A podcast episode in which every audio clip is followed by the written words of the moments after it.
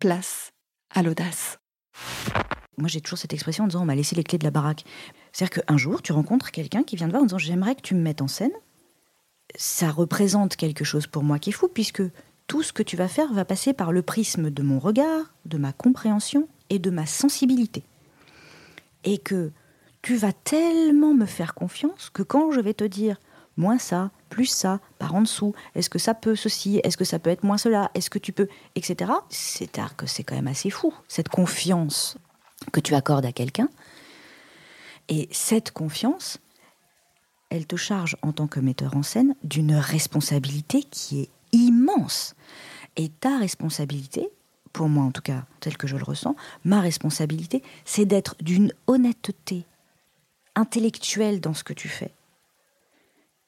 En fait, ça passe par une exigence absolue qu'il faut avoir. Moi, en tout cas, je peux pas envoyer quelqu'un au plateau en disant si, si, vas-y, ça va.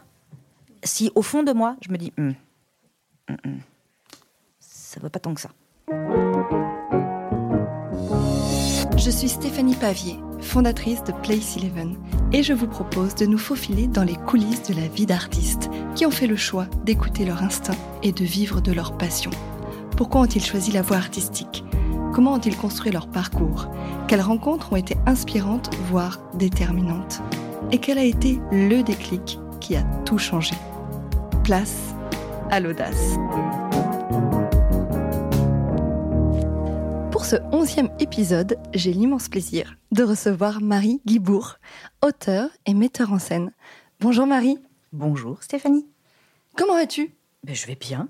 Petit mal de crâne, mais qui va passer au fur et à mesure de, cette, de cet échange, j'en suis sûre. Généralement, ça fait effet médicament, hein, le podcast. On se sent beaucoup mieux après. un, un, podcast deux fois par jour, et la vie est belle. Et la vie est belle.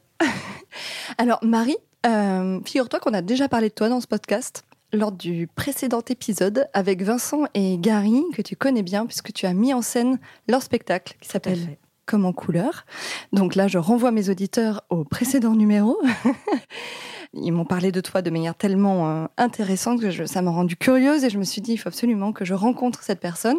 Du coup, euh, j'ai pris contact avec toi et on a pris le temps de faire connaissance. Euh, pendant, alors toi, tu étais en voiture à ce moment-là? Complètement. J'étais sur la route entre la Bourgogne, où je réside une partie du temps, et le Perche, où j'allais chez des copains. C'est ça, donc tu avais pas mal de, kilomètres. On avait le temps. On avait le temps, on cruisait sur la route dans la Volvo V70 avec mon mec qui conduisait, maintenant qu'il a le permis, alléluia. Et euh, c'était formidable. D'ailleurs, vous avez croisé la même on voiture. A, croisé un pote de Volvo V70 sur la route. Vous vous reconnaissez entre vous, euh, c'est une corporation. Exactement. Bref, bon, du coup, on a pris le temps et en fait, j'ai presque voyagé avec toi parce que du coup, tu m'as, pendant tout ce trajet, on a discuté pendant une heure et tu m'as raconté ton histoire et euh, tes différentes vies parce que tu as eu plusieurs vies, Marie, et c'est ce qui nous intéresse dans ce podcast. Euh, donc, avant d'écrire et de mettre en scène des spectacles, tu as commencé, je crois, ta, carrière dans un tout autre domaine qui était la communication. donc, tu as travaillé euh, en agence de com. J'ai bien connu aussi cet univers-là. Avant de décider de, tout plaquer pour te consacrer à ta passion. Quel a été le déclic ou, est-ce qu'il y a eu un élément déclencheur ou finalement c'était un processus euh, naturel? Alors, je te dirais que il y a eu un déclencheur qui est on a vécu j'étais chez Publicis, pour ne pas les citer. On a vécu en à peu près un an deux fusions-acquisitions euh, euh, consécutives. On est passé de mémoire d'une boîte d'une trentaine de personnes à plus de 120 personnes, sans bien évidemment aucun accompagnement au changement, rien. Voilà. Et ça a été d'une violence euh, humaine assez rare, et en même temps, ça a été l'occasion pour moi de découvrir que parfois, dans une société humaine, on est vraiment capable de faire corps. Et il y a eu euh, un, soutien les uns des autres qui était super. Bref, tout ça pour dire, je crois quand même que c'est cette période très violente, humainement, qui a fait que je me suis dit, je ne veux plus bosser dans des entreprises. Je ne veux plus faire ça. C'est pas fait pour moi. Et... Euh, en fait, je crois que je suis passée du fantasme à la réalité. C'est-à-dire mon fantasme, c'était je veux bosser dans la com, ce merveilleux monde de je sais pas quoi d'ailleurs, je pense que c'était, tu sais, c'est des images que tu te fais quand tu es, mm. quand es ado ou étudiant. Et puis je pense que ce qui m'y a, je pense que ce qui m'intéressait là-dedans, c'était le côté créatif, avec un côté pragmatique, en tout cas pratique, puisque tu, quand tu fais de la com, l'idée c'est de, de, vendre des trucs quand même. Et puis j'ai découvert la réalité en disant, mais en fait, euh, c'est pas du tout la créativité le truc. C'est en fait, t'es une banque d'affaires, quoi. Tu gères des, tu gères des comptes clients qu'il faut faire grossir. Et en réalité, euh, c'était pas très intéressant. Enfin, ça m'intéressait pas beaucoup d'ailleurs, parce que quand je dis pas tout ça, ne m'intéressait pas beaucoup. C'est plus ça. Ouais, donc c'était un peu la désillusion, désillusion en fait. Complètement. Mais c'est bien la désillusion, c'est super c'est très bien. Euh, la désillusion, c'est parfait. Il faut être désillusionné dans la vie. Sinon, c'est des regrets. Et j'en ai aucun regret, moi, de ce côté-là. Mm. Je pense que si tu vas pas au bout de. si tu te donnes pas l'opportunité de vivre, entre guillemets, ton rêve ou ton fantasme et d'aller jusqu'à la désillusion, bah, tu vis dans un regret permanent. Oh, j'aurais dû, j'aurais pu. Moi, j'aurais pas dû, j'aurais pas pu. Je l'ai fait et j'étais très contente. Et je pense aussi que ça m'a permis de cocher, tu sais, les cases de euh, j'ai bien tout fait comme il fallait, j'ai fait l'école de commerce machin, euh, j'ai eu un beau boulot dans une belle boîte euh, avec une carte de visite recto verso français anglais, une assistante, une place de parking. Enfin, tu vois, t'as coché les cases. C'est bien de cocher les cases. Comme ça, tu sais, après, une fois que tu les as cochées, que tu te dis, bah, c'est pas ça que je veux. Et alors, qu'est-ce que tu voulais? Je te dirais plus de liberté. Je pense que c'est vraiment une question de liberté ou d'indépendance. Euh, explorer, enfin je sais pas, explorer des trucs, c'est une bonne question. Qu'est-ce que je voulais? Euh, C'est souvent plus facile de se définir par défaut, de dire ce que tu, ce que tu veux pas, plus que ce que tu veux. Euh, mais en tout cas, mon réflexe, ça a été très vite de me retourner vers le spectacle en me disant, c'est ce qui m'a toujours allumé, je vais essayer de faire ça. Parce que du coup, tu avais euh, des projets artistiques d'un autre côté. Euh, comment, euh, d'où te vient cette fibre artistique? Eh ben, je n'en ai aucune idée. Je... T'es contente avec ça cette réponse? Ça m'est tombé dessus, comme ça. Écoute, je ne sais pas du tout, parce que j'ai pas du tout des parents qui sont des enfants de la balle. En fait, c'est toujours ce que je dis, parce que c'est mon premier souvenir. Petite, dans la cour d'école, je mettais en scène les copains. Donc je pense qu'il y avait ce côté euh, autoritaire, comme diraient certains. Euh, je ne sais pas du tout de quoi on parle. Euh, qui fait que j'organisais les trucs. C'est toi tu te mets là, et toi tu fais ça, et toi tu vas dire ça, et machin, et truc. Et je, et je crois que j'aimais ça, peut-être parce que les gens m'obéissaient, gentiment et docilement. écoute, je ne, je ne peux pas te dire autre chose que ça vient de là. Et ça vient pas du blues, mais ça vient de la cour d'école. et euh, ça, et j'avais une passion pour Molière. Ah. Mais une passion pour. Mais petite, c'était enfin. Avant qu'on, tu vois, avant qu'on étudie ça à l'école, quoi. Je sais pas. Et je n'ai aucune idée d'où ça vient. Je ne sais pas. J'ai dû tomber sur un bouquin de Molière et j'ai dû trouver ça. Ou peut-être une. Je sais pas. Et je n'allais même pas au théâtre avec mes parents. J'avais des parents qui ne m'emmenaient jamais au théâtre. Je sais pas du tout. Marrant. Et ça t'a attiré euh... Ouais. C'est marrant parce qu'en effet, c'est pas des textes en plus euh, forcément très simples quand on est jeune. Mais les histoires que ça raconte, finalement, elles sont assez. Euh, Je sais... Déjà, c'est drôle. Oui, déjà, c'est de la comédie. Molière, beaucoup, même s'il y a un fond très satirique euh, et autres. Mais peut-être que c'est justement cette. En fait, c'est un jeu de langage. Je pense hmm. que je voyais ça comme ça, tu vois, comme un jeu de la langue. Ouais, et puis euh, comique de situation aussi. Comique de situation, des personnages qui sont très caractérisés, euh, très archétypaux, donc assez faciles à appréhender finalement euh, quand on est enfant. Enfin, quand je dis enfant, je devais avoir, je sais pas, 9-10 ans, tu vois, quand ça mm. m'a. Et puis après, j'avais une prof de français, si ça c'est vrai, Madame Paillard, si elle nous écoute, Madame Paillard, je vous salue, qui était super et qui, pour le coup, elle nous a emmenés au théâtre, nous a fait étudier des textes de théâtre, et je pense que là, ça a transformé l'essai. Mmh. C'est souvent comme ça d'ailleurs. Enfin, pas souvent, mais beaucoup, on entend des gens dire euh, c'était ma prof de. Et ça remet l'église au, centre du village, dans le sens où euh, euh, ça rappelle que les profs, c'est vachement important. Que les, enfin, tu vois, c'est, ça a vraiment un rôle déterminant parce que ça peut complètement nous ouvrir sur des, sur des choses. Dans un sens comme dans un autre, d'ailleurs. Hein. comme ça peut nous désespérer. Euh. complètement raison. J'ai une prof d'espagnol qui m'a dégoûté de l'Espagne. J'ai jamais envie d'aller en Espagne. Ah merde, c'est moche ça. C'est moche. Madame Manzo, si vous nous écoutez. Ça, on ne vous salue pas. Madame Manzo. du coup, euh, tu disais, je suis pas du, je suis pas du sérail. Euh, finalement, je connais pas ce monde, mais j'y vais quand même. Oui. En fait, ma première vie, elle est dans euh, ce qu'on appelle maintenant le digital, qu'à l'époque on appelait Internet. Et en fait, quand je suis, quand je me suis emmanchée là-dedans, quand je suis rentrée là-dedans, ça a été une espèce de, comment dirais-je, euh, de- de- d'escalator, si tu veux. En fait, j'ai mis le, premier pied sur le truc et puis après, ça a roulé tout seul. Ce qui fait que quand j'ai arrêté, j'ai fait un truc que je n'avais pas fait depuis quelques années, qui consistait à faire un CV, des lettres de motivation, etc., etc. Euh, et je contactais des gens qui recevaient mon CV en disant euh, oui c'est super mais on s'en fout en fait c'est-à-dire que vous n'avez pas de c'est-à-dire que vous n'avez pas d'expérience. Dans le domaine.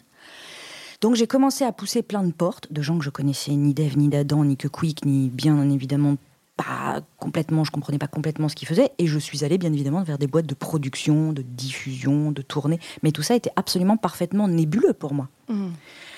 Euh, et le deuxième réflexe que j'ai eu, je me suis dit, Eh, si j'allais aux États-Unis, à Broadway.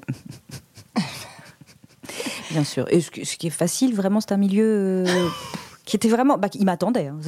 Très clairement. Ah oui, Broadway m'attendait en me disant, bah écoutez, euh, yes, welcome. euh, on avait besoin de quelqu'un qui ne sait rien faire. Et donc, on pensait à vous. Bravo, welcome. Euh, et puis, écoute, j'ai rencontré une ou deux boîtes. Et puis je suis rentrée dans une boîte de diffusion et tournée qui s'appelait Pascal Legros, qui s'appelle toujours, toujours d'ailleurs Pascal Legros Productions, où je me suis emmerdée comme rarement dans ma vie. Mais ça m'a permis de foutre un pied dedans. Ok. Tout simplement. C'est-à-dire de commencer à comprendre le métier, de commencer à comprendre euh, les théâtres, etc. Alors, avant, j'avais, j'ai toujours, ben pas toujours, mais j'ai beaucoup fait du théâtre, euh, j'ai dirigé une compagnie, j'ai donné des cours à des amateurs, etc. Donc, si tu veux, j'avais un pied dedans sur l'artistique, mais pas du tout d'un point de vue euh, organisation, production, tournée, diffusion, tout ça, c'était. Euh, et ça m'a permis bah, de mettre un pied dedans. Et c'est la raison pour laquelle j'ai accepté ce job qui était d'un, mais alors vraiment d'un ennui colossal. Euh, mais en me disant, faut- on s'en fout, n'importe Mm. quelle porte qui s'ouvre, tu mets le pied dedans, tu, Ouais. puis tu, tu verras quoi. J'ai commencé un petit peu à connaître des directeurs de théâtre, etc., à avoir accès à des théâtres et à des spectacles que tu vas voir. Et en réalité, j'ai plus commencé à faire un réseau que réellement Oui. acquis des compétences professionnelles. Et tu avais une idée de métier en tête? J'ai commencé, moi, plutôt par la mise en scène. Ah. C'est-à-dire que c'était ça ma porte d'entrée. Et en même temps que je bossais dans cette euh, première boîte, euh, je faisais de la mise en scène à côté. Euh, et je faisais de la mise en scène de petits jeunes qui grimpaient, euh, enfin qui grimpaient, qui tentaient de grimpouiller, genre Fabrice Eboué, qui est quand même euh, dont j'ai mis en scène Oui. le premier spectacle il y a an. Pardon, j'ai pas entendu. Et euh, écoute, c'était au blanc manteau. Ah, L'affiche était incroyable. Il, il était, il était peint en vert, enfin pas peint, mais il était, euh, comment dirais-je, éclairé en vert. Et c'était une affiche qui reproduisait un peu Hulk. C'était tellement drôle quand je repense à ce truc. Et c'était, je sais pas il y a combien de temps, mais ça, faisait un- ça fait un sacré bout de temps. Donc, en fait, j'ai toujours, en parallèle, fait de la mise en scène Hmm. fait de l'artistique, si tu veux, et de la production. En me disant, bah, la production, c'est le côté euh, pragmatique, alimentaire, euh, salaire, et puis bah, l'artistique à côté, bah, écoute, ça se présente, tant mieux, ça ne se présente pas, tant pis, euh, en ayant du coup le luxe de choisir, enfin, tu vois, de choisir en tout cas d'aller plus vers quelqu'un ou d'y aller au fil des rencontres, en fait. Et l'humour? Pourquoi l'humour en particulier? Eh bien, c'est une bonne question. Premièrement, parce que une fois de plus, je pense que c'est une question de rencontre. C'est-à-dire que tu rencontres un tel qui, enfin, tu vois, qui, est, qui demande, etc. Euh, et puis, la, la rencontre déterminante dans le fait que je prends clairement cette voie, Mm. c'est la rencontre avec un homme qui s'appelle Grégoire Furer, qui a créé, enfin qui est le, le président fondateur, je crois que c'est ça le terme précis, du Montreux Comédie Festival, qui appelait, à l'époque s'appelait Montreux Festival du Rire. Euh, et là, je prends clairement cette voie-là, c'est-à-dire que vraiment je m'en mange dedans pleinement, euh, puisque euh, on travaille ensemble autant en production euh, que moi je m'occupais sur le festival de la communication, j'ai commencé par ça, puis de la programmation et de la direction artistique, en fait. Et donc je suis rentrée là-dedans euh, par ce biais, mais avec une vraie appétence. Enfin, je pense que les choses n'arrivent pas totalement, pas totalement par hasard, si tu veux. Je pense que j'avais une appétence pour ça. Et d'ailleurs, je me rends compte même maintenant. Je faisais une formation la semaine dernière sur l'écriture de polar pour, la, pour les séries télé. et la première tendance que j'ai, c'est de faire de la série policière avec du polar euh, comique, en fait, enfin au sens drôle du terme. Euh, j'amène tout vers ça, mais je pense que c'est dans mon ADN en, vrai. C'est une forme d'expression Complètement, complètement. En tout cas, moi, ça doit être celle qui me libère, je pense. Tu vois, qui me permet de faire, qui me permet de dire. Bah, c'est pas anodin non plus que tu travailles dans la communication. C'est ça. Probablement. Et du coup, j'imagine en plus tes compétences en tant que communicante euh, t'ont aussi été utiles moi, je n'ai absolument pas renié ce que je faisais avant, loin s'en faut.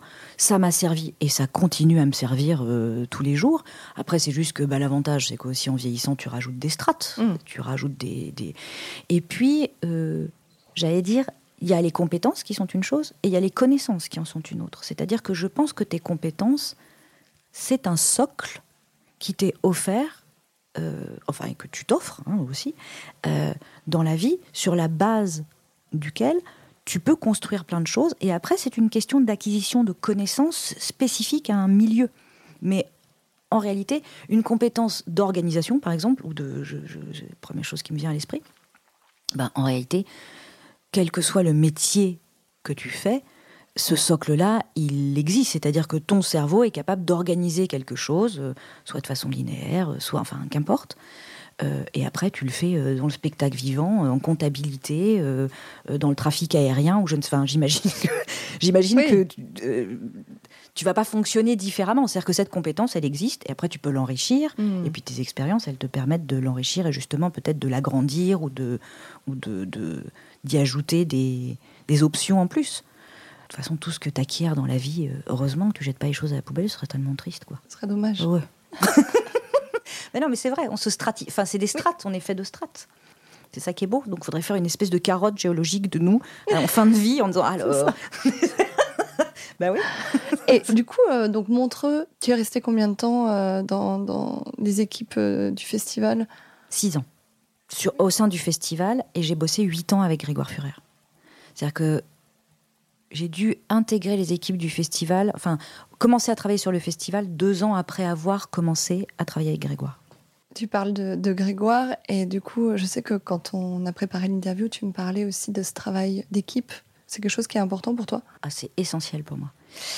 Euh, en fait, j'ai même envie de te dire, euh, de toute façon, dans le spectacle, euh, l'équipe c'est absolument essentiel. Je veux dire, tu ne fais rien seul, surtout pas en surtout pas en tant que metteur en scène. Sinon, il se passe pas grand chose. Et puis, il y, y a un vrai plaisir de la co-construction. C'est-à-dire que ce qui est hyper agréable, c'est de partir sur un projet, d'avoir une idée ou une direction artistique ou une envie, de réunir l'équipe qui va être capable de porter ce projet, d'être capable de transmettre assez clairement euh, euh, son envie, sa vision, etc., et de l'enrichir de tout un tas d'apports des uns et des autres, qui à la lumière, qui à la création musicale ou au son, qui au costume, euh, voilà, et de travailler main dans la main avec un producteur qui, si lui aussi porte cette vision, c'est chouette. Et bien évidemment, je ne te parle pas des acteurs qui sont carrément l'incarnation du, du tout. Donc, moi, je pense que la réussite d'un spectacle, c'est la réussite. Et alors, bah, c'est pas du tout, euh, c'est pas du tout bidon. Cette, enfin, c'est la réussite d'une équipe au mm. sens. C'est la réussite du fonctionnement d'une équipe, c'est-à-dire euh, d'avoir tous eu envie d'avancer les uns les autres dans le même sens, sans problème d'ego et dans une vraie volonté de se dire on va essayer de faire le plus beau spectacle possible. En réunissant chacun nos compétences. En réunissant chacun nos compétences. Et, en s'enrichissant les uns les autres, en rebondissant chacun sur une idée, sur une proposition, etc. Et ça, c'est vraiment. En fait, c'est une vraie machine en marche, si tu veux. Mm. Ce qui est très satisfaisant, je trouve, en tant que metteur en scène, c'est quand tu as réuni une équipe, que tu as insufflé un truc et que tu vois le moteur se mettre en route. Euh, toi tu pilotes, mais j'allais dire cette jolie mécanique, c'est une mécanique qui se met en place. Euh, comment dirais-je Qui roule toute seule, tu vois ce que je veux dire? Et ça, c'est magnifique. Enfin, c'est hyper beau, quoi. De voir des gens, tous ces cerveaux travailler ensemble, tous ces talents travailler ensemble. Et c'est ça qui est gai, quoi. Et mhm. moi, c'est ce qui me motive en tout cas. Je sais que quand j'attaque un nouveau projet, je serais presque plus motivée, j'exagère un peu, mais quoique, à l'idée de me dire Hé les copains, euh, il y a un nouveau projet, venez, on travaille ensemble. Ce serait presque ça le premier moteur, et après, et c'est quoi? Alors, je vous explique. Mais mhm. c'est l'équipe. L'idée, ouais. C'est un terrain de jeu pour moi. C'est vraiment un terrain de jeu. Puis c'est tellement agréable de faire les anciens combattants. Tu te souviens sur le projet machin? Ah, ça, c'est un vrai truc de genre du spectacle. On est tellement des anciens combattants, quoi. C'est de temps en temps, je nous entends, je suis là, je me dis, non, mais les, vioques, quoi. Mais pas les vioques au sens, mais c'est tellement drôle. On ressasse des trucs. Ah oui, puis alors machin. Et tu te souviens le jour où truc, il est monté sur le plateau Bah, tu joues ta vie, en vrai. Enfin, d'une certaine. Tu joues ta vie, en vrai. Je fais pas de la chirurgie cardiaque, mais. Euh, quand tu. Et heureusement que tu joues ta vie. Mm. Quand tu, quand tu crées un spectacle, quand le rideau euh, se, se, lève, si tu joues ta vie. C'est ici et maintenant que ça se passe et il faut que la magie opère, quoi. C'est pour ça que j'ai une immense admiration et que j'adore les comédiens. Je trouve qu'il faut. On va parler. Comment elle s'appelait ta prof d'espagnol? Madame Manzo. Comme dirait Madame Manzo, il faut des cojones pour, euh, pour y aller. C'est un truc de fou quand tu y réfléchis. C'est pourquoi les gens font ça? C'est vraiment quand je vois les comédiens sur scène, je me dis mais pourquoi? Moi, j'ai pas ce courage. C'est un truc, mais il faut un courage de ma boule pour faire ça, en vrai. Mais ce qui est génial là dans ce que tu décris, c'est que on sent une énorme empathie envers les, comédiens, et j'imagine que dans ton travail de metteur en scène, cette empathie, elle est primordiale. Oui, enfin, enfin, en tout cas pour moi ça l'est, et j'imagine que ça l'est pour les comédiens et comédiennes avec qui je travaille. Euh, alors, tu as raison sur le fait qu'il y a de l'empathie. Euh, si moi je devais le formuler, je dirais j'ai un respect immense pour ça. Euh, je trouve qu'en tant que metteur en scène, je suis en charge d'un truc de, comment dirais-je On m'a donné, on m'a accordé une confiance qui est immense. C'est-à-dire que moi j'ai toujours cette expression en disant on m'a laissé les clés de la baraque, mais c'est-à-dire qu'un jour tu rencontres quelqu'un qui vient te voir en disant j'aimerais que tu me mettes en scène ça représente quelque chose pour moi qui est fou, puisque tout ce que tu vas faire va passer par le prisme de mon regard, de ma compréhension et de ma sensibilité. Et que tu vas tellement me faire confiance que quand je vais te dire moins ça, plus ça, par en dessous, est-ce que ça peut ceci, est-ce que ça peut être moins cela, est-ce que tu peux, etc. C'est, on va te dire oui, euh, c'est, c'est que c'est quand même assez fou cette confiance hmm. que tu accordes à quelqu'un. Et cette confiance, elle est, en tout cas, il me semble, elle te charge en tant que metteur en scène d'une responsabilité qui est immense. Et ta responsabilité, pour moi en tout cas, telle que je le ressens, ma responsabilité, c'est d'être d'une honnêteté intellectuelle dans ce que tu fais, euh, qui est au-delà de tout. C'est-à-dire que ça passe y compris, en fait, ça passe par une exigence absolue qu'il faut avoir peux, moi, en tout cas, je peux pas envoyer quelqu'un au plateau en disant si, si, vas-y, ça va. Si au fond de moi, je me dis hum, hum, ça va pas tant que ça. Tu, vois ce que j'ai. Alors après, il y a des façons de le dire, etc.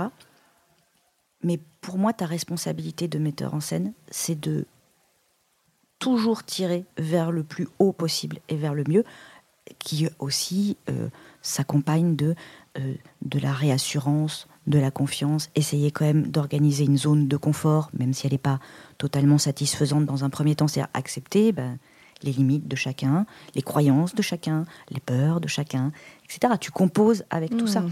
C'est arriver au meilleur possible en composant avec ce qu'est la personne. Donc c'est à la fois de la compréhension et à la fois un travail de en permanence proposer une petite sortie de cette zone de confort. Euh, systématiquement. C'est une espèce de dosage bizarre. Ce sont les artistes qui viennent euh, te voir, qui viennent taper à ta porte, ou est-ce que c'est toi Dans une majorité des cas, ça émane plutôt des artistes qui viennent me voir, ou des productions qui viennent, qui viennent, me, qui viennent me voir. C'est plutôt ça. C'est plutôt de l'entrant, comme on dirait. Euh, J'avais oublié ce terme. tu l'avais oublié. Ah là là. Et, euh, et de temps en temps, euh, j'exprime moi des envies. C'est-à-dire que je peux aller voir un artiste et lui dire, euh, je te le dis de façon officielle, si un jour tu es en recherche d'un metteur en scène, je serais très heureuse de te mettre en scène. Et qui n'est d'ailleurs rarement suivi des faits, mais ce qui n'est pas très grave. Ça ne me frustre pas du tout, c'est juste que je suis contente de l'avoir dit. Et tu parlais tout à l'heure du fait que tu avais accompagné des, des nouveaux talents, euh, que tu avais fait émerger des nouveaux talents. Tu parlais de Fabrice Eboué tout à l'heure. Oui, alors Fabrice Eboué, attends, rendons à César ce qui est à César. Je n'ai pas fait émerger Fabrice Eboué. J'ai travaillé avec Fabrice Eboué à l'époque où nous étions en sous-marin, lui et moi. Euh, et puis après, il a rencontré Jamel. Et euh, c'est à partir de cette euh, première version du Jamel Comedy Club, dont il a fait partie, avec euh, Claudia Tagbo, avec qui j'ai travaillé, avec Blanche Gardin, avec. pardon pour les autres. Yacine Bellouz, je dirais. Enfin bon, cette première génération, si tu veux, qui a émergé grâce au Jamel Comedy Club. C'est-à-dire que oui, rendons à César. En, effet, j'ai peut-être euh, peut-être un peu fait, un, petit amalgame. Euh, mais comment tu sais qu'un qu'un artiste ou qu'un spectacle a du potentiel? Elle est très compliquée cette question. Euh, c'est très compliqué d'y répondre. Alors. J'aurais plus de facilité à y répondre en tant qu'ancienne programmatrice du, Montre du Montre Comédie et en tant qu'ancienne productrice. Il y a des gens, c'est une, c'est une évidence. En fait, bah voilà, je vais te faire une réponse à la con, ils ont le truc en plus. Et c'est des personnalités qui émergent. C'est, c'est fou, tu le vois dans les 45 premières secondes. Tu sais. Hmm. C'est je sais pas. C'est une question de, personnalité, de flamme intérieure, d'envie. Je sais pas. Je c'est, je peux pas te dire autre chose. Je suis désolée, euh, les enfants, j'ai pas de, j'ai pas de recette. Il n'y avait pas de réponse euh, attendue précise et peut-être qu'en effet cette question elle est, elle est un peu vertigineuse. Bah, elle est vertigineuse parce que euh, je crois qu'elle tient profondément à de l'humain et profondément à quelque chose que les gens qui te tapent dans l'œil ne maîtrisent pas. C'est-à-dire que je, pense que eux-mêmes sont dépassés par ce truc au sens où euh, ça, les transcende. En fait, c'est euh, allumons de l'encens et mettons des bougies, c'est transcendantal. Et tout de suite un petit moment de yoga, euh, de l'humour. non, je sais pas, mais vraiment, je pense que ça les dépasse. En fait, je pense que ça les dépasse aussi. Hmm. Euh, et justement, dans ta manière de travailler, tu m'en parlais parce qu'on en, on en parlait avec Vincent et Gary, qui sont arrivés avec un projet. Je vous renvoie vers l'épisode 10. mais euh, c'est intéressant d'avoir ton point de vue aussi sur comment euh, toi, tu arrives à trouver cette, cette rythmique dans la mise en scène. La cohérence, je crois que c'est quelque chose qui était aussi qui est hyper important pour toi dans l'écriture. Et la cohérence, c'est essentiel. Alors, commençons par la cohérence. La cohérence, c'est essentiel parce que pour moi, un spectacle, c'est tu prends quelqu'un par la main au début, c'est-à-dire que vraiment c'est c'est comme un enfant, c'est-à-dire c'est vraiment salut, ça va, tu te présentes, regarde bien à quoi je ressemble, hop, je te tends la main, tu peux prendre cette main, ok, prends cette main, et je ne te lâcherai pas la main jusqu'à ce que le spectacle soit terminé. C'est-à-dire que et, et, même pas la moindre hésitation, c'est-à-dire que c'est pour ça que la cohérence pour moi c'est très important parce que cette main, elle est bien évidemment euh, virtuelle. Et prendre la main, c'est entrer par quelque chose qui soit finalement concernant, nos amis euh, américains disent relatable, mais qui soit concernant, que je puisse, euh, ou qui m'intéresse, enfin d'ailleurs les deux, souvent. Et à partir de là, moi, en tant que spectateur, je ne lâcherai pas cette main tant que je comprends et que je suis avec toi. Ça passe pour moi beaucoup par la compréhension. Mm. De comprendre ce qui se passe, ce qui se dit, ce qui se propose, enfin voilà. D'où l'importance de la cohérence, parce que si mon cerveau fait Hein Pour moi, c'est mort. C'est-à-dire que, enfin, Hein Un, deux, j'ai pas compris, qu'est-ce qu'il a dit, pourquoi il a dit ça C'est ça. Et ce petit 1, il crée un. Le problème, c'est que moi, le temps que mon cerveau fasse 1, quelqu'un sur scène continue à jouer. Donc mm. j'ai loupé un. Alors ça peut être euh, euh, un dixième de seconde, ça peut être trois secondes, ça peut être ça, voilà. Euh, mais c'est des petits accidents qui sont tout à fait dommageables. Alors, un petit 1, bon, pas très grave, mais au bout d'un moment, toutes ces micro-incompréhensions qui passent par le texte, par la dramaturgie, c'est-à-dire la façon dont c'est monté, etc., dont c'est... Euh, parce qu'il y a ce qu'on dit et il y a la façon dont on le dit. Il y a à quel moment on le dit, comment on l'explique, etc., ou comment on l'amène. Donc la compréhension, donc la cohérence, pour moi, elle est absolument essentielle au niveau du texte. Après, la cohérence, elle doit être essentielle aussi sur cette lumière, le choix de ta scénographie, etc. C'est-à-dire que absolument tout doit être cohérent, tout doit raconter la même histoire, de la même manière, dans la même rythmique. C'est-à-dire que une bascule lumière qui est deux secondes trop longue, c'est un enfer. C'est un effet qui est complètement raté, qui tombe à plat mmh. et qui est même générateur d'incompréhension. Pourquoi Et là, on fait un, un parce que bah, j'avais une bascule lumière qui me faisait passer d'un endroit A à un endroit B et que elle était compréhensible en un quart de seconde, en deux secondes, elle est plus mmh. compréhensible. Donc, on, travaille tous dans ce souci de, cohérence. Et tu, pour transition formidable sur le rythme. Euh, et la rythmique, bah, la comédie, c'est du rythme. Mais j'ai envie de te dire, la vie, c'est du rythme globalement. Euh, mais la comédie, plus que tout, c'est vraiment parce que c'est aussi l'art de surprendre, l'art de créer de l'incongru à un moment où on avait créé quelque chose de confortable avant et de rassurant. Euh, ouais, c'est du rythme. C'est, ça, se sent, euh, mais c'est un rythme organique. Hein. C'est pas du tout un rythme euh, intellectuel, mm. cérébral. Je veux dire, c'est vraiment et quelque chose de dérythmé, c'est, c'est, Mais d'ailleurs, on le sent, enfin, en tant que spectateur, même si on ne se le formule pas euh, en tant que tel, de temps en temps, on se dit, bon, allez, un... je me suis ennuyée là. Et en fait, parfois, c'est deux minutes où tu t'ennuies et tu as l'impression que tu t'es ennuyé pendant 20 minutes. tu vois, c'est, ça crée des, des, des dissonances et c'est à ça qu'il faut être euh, très attentif. Et ça, pour le coup, ça demande d'être vachement connecté à soi en tant que metteur en scène. C'est-à-dire vraiment, et ne pas être complaisant avec ce qu'on fait et avec sa mise en scène. C'est-à-dire de temps en temps être là en disant Ah merde, pardon, j'ai décroché, excuse-moi. Et ça, j'y fais très attention. Euh, quand j'étais metteur en scène euh, bébé, débutante, euh, parfois je m'en voulais de me dire Ah merde, j'ai décroché. Et en fait, non, non, ne t'en veux pas. C'est-à-dire que surtout, arrête-toi là-dessus en disant Si tu as décroché, c'est qu'il y a une raison. Oui, donc c'est, et c'est pas juste j'ai faim, j'ai envie de manger, je suis fatiguée. Non, non, c'est pardon. C'est un signal. C'est un signe hyper fort qu'il faut entendre et ça demande d'être très à l'écoute de soi en tant que metteur en scène. Puisque et je parlais d'honnêteté tout à l'heure et de respect. Mm. Et pour moi, ton honnêteté de metteur en scène, c'est justement ça, c'est de dire. Euh, euh, je sais pas, je m'ennuie, je trouve pas ça, je trouve pas ça joli. Tiens, pourquoi ça Tiens, j'aurais pas vu ça comme ça. Il faut écouter ça. Faut, ça, c'est, ça prend un peu des années à arriver à se faire confiance. Euh. Oui, ne pas, pas laisser passer ces moments-là. Parce qu'on ne veut pas euh, aussi euh, couper l'autre dans, dans son travail. Oui, parce que parfois c'est chiant. C'est chiant de dire ah, pardon, hum, non, hum, alors bon, bah, pardon. Bah, oui, mais après, il y a des artistes que ça frustre un peu, que ça arrête parfois un peu dans leur élan. élan. Mais qui apprécient, enfin qui comprennent que on est dans une idée d'un rendu qu'on essaye d'être le plus optimal possible, pardon, donc qui me suivent là-dedans, etc. Ça, dépend beaucoup du background de chacun. Mm. Et globalement, je te ferai deux grandes familles. En tout cas, je parle de seul en scène, enfin de, one man et de seul en scène, donc c'est peut-être probablement différent du théâtre. Globalement, tu as les gens qui viennent du théâtre, c'est-à-dire qui ont une formation de comédien et d'acteur, qui sont très à l'aise avec ma, façon de faire et au contraire qui aiment assez ça.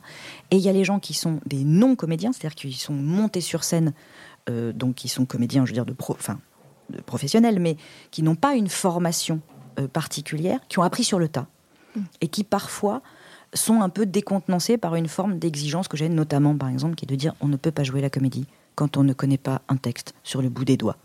C'est pour ça que faire des réponses génériques, c'est difficile.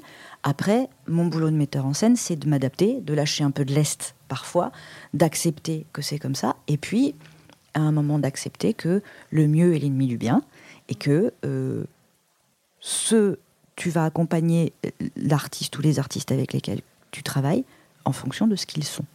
Mm. C'est ça, ta composante de base, c'est ça.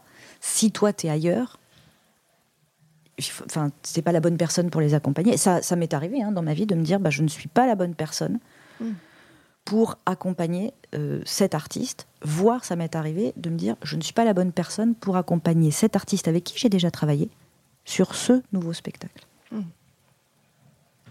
Et là, faut arriver à dire non? faut expliquer. Et, et ça s'entend. C'est pas un nom de je ne veux pas travailler avec toi. C'est, ça se situe ailleurs. C'est un nom de. d'ailleurs, c'est vrai. C'est un nom de je ne suis pas la bonne personne. Ça n'a rien à voir avec je ne veux pas travailler avec toi. Mais euh, tu peux, en fait, globalement, tu peux difficilement faire des généralités. C'est tellement dépendant de chacun. Enfin, et c'est ça qui est génial, c'est que chaque expérience est individuelle, euh, euh, unique et, et non reproductible. Mais c'est tout- la beauté aussi de, de ce travail-là, que s'il y avait euh, une recette unique, ben on enfin, nous, en tant que spectateurs, on s'ennuierait aussi. beaucoup. Alors, je suis pas si sûre. Ah. Enfin, T'as la recette? Non, pas Non. du tout. Euh, mais je crois qu'il y a, par exemple, des metteurs en scène euh, qui appliquent une forme de recette. Par exemple, tu vois, quand je vois le travail d'Alexis Michalik, il y a, pour moi, une pâte qui est, enfin, qui est pas de l'ordre de la recette, mais pas loin. Tu vois, il y a euh, toujours un peu les mêmes ingrédients. Je suis pas du tout en train de dire qu'il fait tout le temps la même chose, hein, c'est pas ce que je dis. Non, Mais non, non. je- euh, il y a une question de euh, c'est choral, c'est très rythmé, c'est euh, vite, vite. Tu vois, c'est lui, c'est vraiment que une question de rythme. C'est vraiment que une question de rythme. Euh, euh, ça tient. Enfin. euh, je trouve qu'il y a des, tu vois, il, il pointe des choses qui sont très claires et qui, enfin, est forcé de constater que ça fonctionne Mm. Ouais. et que le public aime et ne se lasse pas parce que une fois de plus il ne fait pas toujours la même chose mais euh, je pense que le public aime ça et il revient et par ailleurs euh, pardon mais le public aime qu'on lui réserve beaucoup tout le temps la même chose enfin c'est le principe et oui C'est rassurant. oui c'est rassurant c'est des codes que tu connais et euh, c'est confortable et quand tu vas avoir du divertissement au sens large du terme hein, bah tu y vas pour avoir du confort quand même tu vois pas pour être euh, retourné en permanence Oui, tu sais un peu à quoi t'attendre. Ouais. Et tu as- tu t'attends à ce que le contrat, entre guillemets, soit rempli. Exactement. Exact- De la même façon que tu regardes pour la 70e fois un épisode de Colombo. Euh, Non, mais, tu- non, non, mais je te cite un exemple. Qui Oui. est- mais où, euh, Où la mécanique est où- tout le temps la même. Où, tu. Exact. ah, c'est pour ça que je te prends Colombo, parce Bah que oui, c'est vraiment. Très euh, codifié. C'est ça. Et moi qui essaye, de- enfin oui, qui écrit pour de la série depuis quelques temps, c'est vraiment là quand tu rentres dans les structures narratives, c'est vraiment toujours la même chose. Mm. Et c'est la demande. Après, à toi, auteur et scénariste, de maquiller ça avec, euh, de proposer de la variation dans la répétition. Mais en vrai, c'est absolument toujours les mêmes structures. Mm. On parlait d'écriture, alors du coup, ça me donne l'occasion de faire un, un pont euh, vers euh, L'art bah, la- toi et moi, c'est l'art de la transition. l'art de la transition. ah, bah ça se travaille, tout ça, hein, c'est du métier. Putain, mais- Parce que je vois le temps filer et je me dis, il faut absolument qu'on parle aussi euh, de euh, ta casquette d'autrice. Alors, je sais pas si tu dis auteur, autrice. Je dis auteur, mais euh, je m'en fiche. Oui, je dis auteur-re, comme je dis metteur-re en scène. Parce que du coup, Marie, tu sors un livre qui s'appelle Faites l'humour dès le premier soir, que tu sors avec ton acolyte, Sandra Colombo. Alors, C'est vrai, pardon, je ris parce que bien évidemment, on parlait de l'inspecteur Colombo Non. Et donc, je travaille avec sa fille. Non, non, pas du tout. Je travaille avec Sandra Colombo, effectivement, qui est euh, euh, auteur et humoriste. Et on a sorti effectivement ensemble ce bouquin euh, en partant d'un constat qui est il y a de plus en plus d'humour partout, voire l'humour devient presque un peu une injonction. Et en même temps, parallèlement, on entend de plus en plus des gens dire Ah, c'est difficile de rire, on peut plus rire de, de, de tout, on peut plus rire de rien. On s'est dit Tiens, euh, euh, essayons un peu de déplier ça, là, voilà, comme si c'était une espèce d'origami, et de, de déplier le truc en disant Ok, quel est un peu l'état de l'art du truc? On parle bien de l'humour au quotidien, je parle pas du tout de l'humour sur scène, etc. Là, c'est Mhm. vraiment euh, l'humour dans la vie, ouais, complètement dans la vie quotidienne. Essayons de comprendre pourquoi, à des endroits, il y a de l'humour qui fait du bien, qui fait plaisir, qui est un vrai lubrifiant social, et à un autre endroit, avec parfois presque les mêmes blagues, presque voilà, ça ne passe pas du tout, ça fait du mal, c'est très mal reçu, c'est très mal perçu, ou ça agresse, ou, euh, ou autre. Et donc on a essayé d'analyser ça et de décrypter pas du tout l'humour d'un point de vue technique au sens comment écrire une bonne blague ou comment faire une bonne blague ou apprenez le sens de la répartie, qui euh, ça je sais pas faire. En revanche, analyser les conditions préalables nécessaires et de confort à l'humour, c'est-à-dire se dire tiens pourquoi là ça marche, pourquoi là ça marche pas. Euh, ça marche au sens ça fait du bien, hein, pas ça marche euh, au sens c'est produit d'un effet où les gens sont hilars. Ça nous paraissait intéressant de l'analyser parce que aussi, parce que l'humour est vraiment beaucoup instrumentalisé. Il permet de parfois, euh, sous couvert d'humour, de faire passer des idées qui sont bien moisies ou des et tu te dis alors ça, bah, ce n'est pas euh, de l'humour. Ça, ce sont des idées moisies euh, emballées dans quelque chose qui ressemble à et l'humour, en tout cas dans notre vision des choses, c'est vraiment quelque chose qui doit faire du bien et qui est un lubrifiant social. Ça ne veut pas dire qu'on habite au pays des bisounours et qu'on ne peut pas faire des blagues. Ça veut dire que tu peux faire la blague la plus cynique du monde ou la de plus mauvais goût du monde.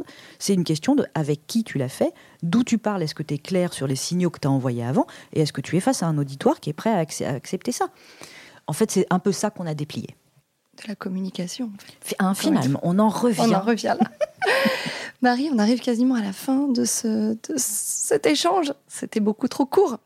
Euh, mais j'ai quand même une dernière question pour toi. J'aimerais bien que tu me donnes ta définition de l'audace. Euh, bah, l'audace, c'est oser. C'est oser, oser, c'est oser euh, faire l'humour, par exemple. C'est oser rire à certains moments où, finalement ça offre une prise de recul euh, euh, qui est parfois assez salvatrice. C'est oser monter sur scène, puisqu'on parlait de comédien. Et puis oser, pour moi, c'est aussi salvateur, parce que si personne n'ose, on est des moutons. Euh, qui se suivons les uns les autres et il faut qu'il y en ait qui osent sortir du chemin, qui osent marcher en marche arrière, en moonwalk, prendre une autre direction. et je pense que c'est très, lié, en tout cas en ce qui me concerne, c'est un truc qui est très lié à la petite, euh, à l'enfant que j'ai à l'intérieur de moi. C'est-à-dire que c'est vraiment un truc de. Et pourquoi il faudrait que ce soit comme ça? Et euh, pourquoi il faudrait obligatoirement gna gna gna Et pourquoi il faudrait accepter ça Et pourquoi qui est presque un peu l'enfant rebelle si on était en PNL. Mmh. Euh, pas forcément celui qui est pas d'accord pour le principe de pas être d'accord, mais celui qui interroge. Enfin, tu sais, c'est à mi-chemin entre un regard neuf au sens euh, pas encore formaté sur les choses. Euh, et puis, euh, parce que c'est gay, ce, ce, que tu n'as jamais fait. J'ai mis un, spectacle en scène, un spectacle en chinois. Je parle pas le chinois. C'est des trucs, j'ai osé. C'est-à-dire que tu sais le faire Oui, bien sûr. Hmm. Tu l'as jamais fait? Ah non, ça j'ai jamais fait, mais je, pense que je vais savoir faire. C'est-à-dire que après, c'est aussi une forme finalement de confiance en soi en me disant mais de toute façon, euh, pardon, mais qui d'autre? Si c'est pas moi qui y vais, c'est quelqu'un d'autre, mais qui aura pas plus d'expérience que moi dans le truc, parce qu'on défriche des machins, en vrai. Et je te défie de trouver quelqu'un sur Paris qui fasse, oui, alors bien sûr, euh, un spectacle en chinois, enfin, sauf si t'es metteur en scène euh, chinois. Mais c'est rigolo. Enfin, c'est là où il faut, c'est là où il faut y aller, parce que c'est des occasions aussi de d'amusement et puis de sortir de sa zone de confort. Et je pense que quand on est des créatifs, c'est euh, essentiel de sortir de ta zone de confort. C'est ça euh, l'audace. Enfin, c'est ça l'audace pour moi. Attention, oulala, oulala. Pour toi, évidemment. Et merci d'avoir eu cette audace de d'accepter cette invitation. Et merci à toi d'avoir eu l'audace de créer ce podcast sur l'audace. Mais c'était un plaisir, Marie. Merci pour cette euh, belle énergie que tu, que tu nous as offert et, et bravo pour tout ce que tu fais. Oh, bah, c'est gentil, merci. Et merci à toi de. Tu offres une jolie bulle et merci pour la qualité de tes échanges, c'est très agréable. Merci beaucoup. Eh ben, C'était avec grand plaisir. Merci à vous, chers auditeurs, pour votre écoute. Et puis ben, moi, je vous dis à très vite pour de nouvelles rencontres pleines d'audace.